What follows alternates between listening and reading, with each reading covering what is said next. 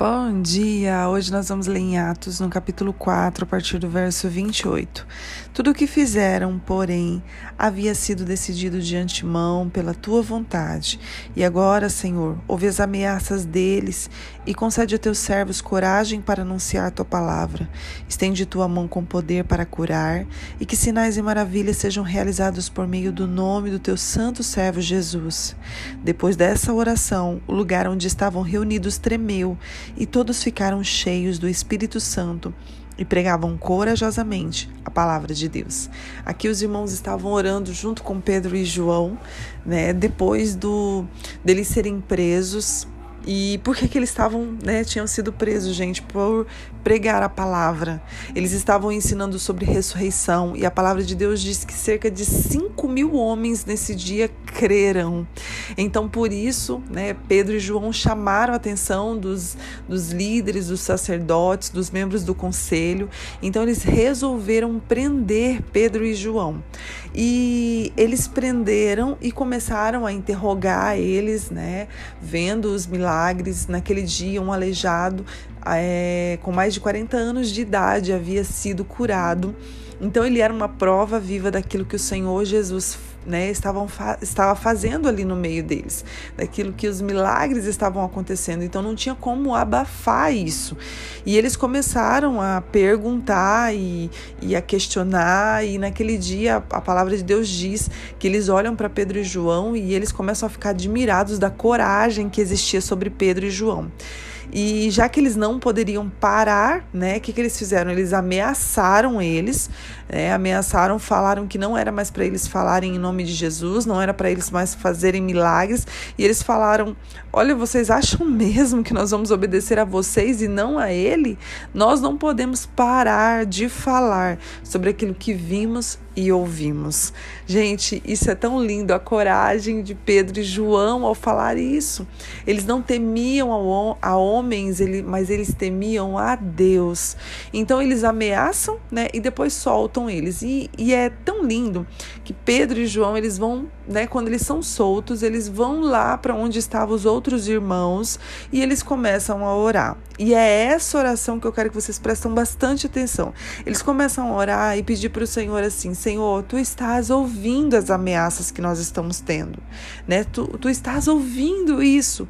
Então, concede-nos coragem, concede coragem a teus servos para anunciar a tua palavra e continue dando sinais e maravilhas. Gente, eu acho isso tão fantástico como esse verso falou comigo, porque ao invés deles pedirem Senhor, né, pare essa perseguição, é, é, né, tira essas pessoas que estão nos perseguindo, arranque daqui, nos livra disso. Não, não foi nada disso. A única coisa que eles pediram foi coragem para ultrapassar a fase ao qual eles estavam vivendo. Então, Pedro e João tinham consciência de que aquilo era necessário naquele momento, tinha consciência de que aquilo fazia parte de todo o plano do Senhor. Então, o que, que eles pedem? Somente coragem para continuar pregar a palavra, mesmo diante das perseguições, mesmo diante dos, né, das, das ameaças, mesmo diante de tudo isso, eles pedem, Senhor, nos dê coragem para continuar.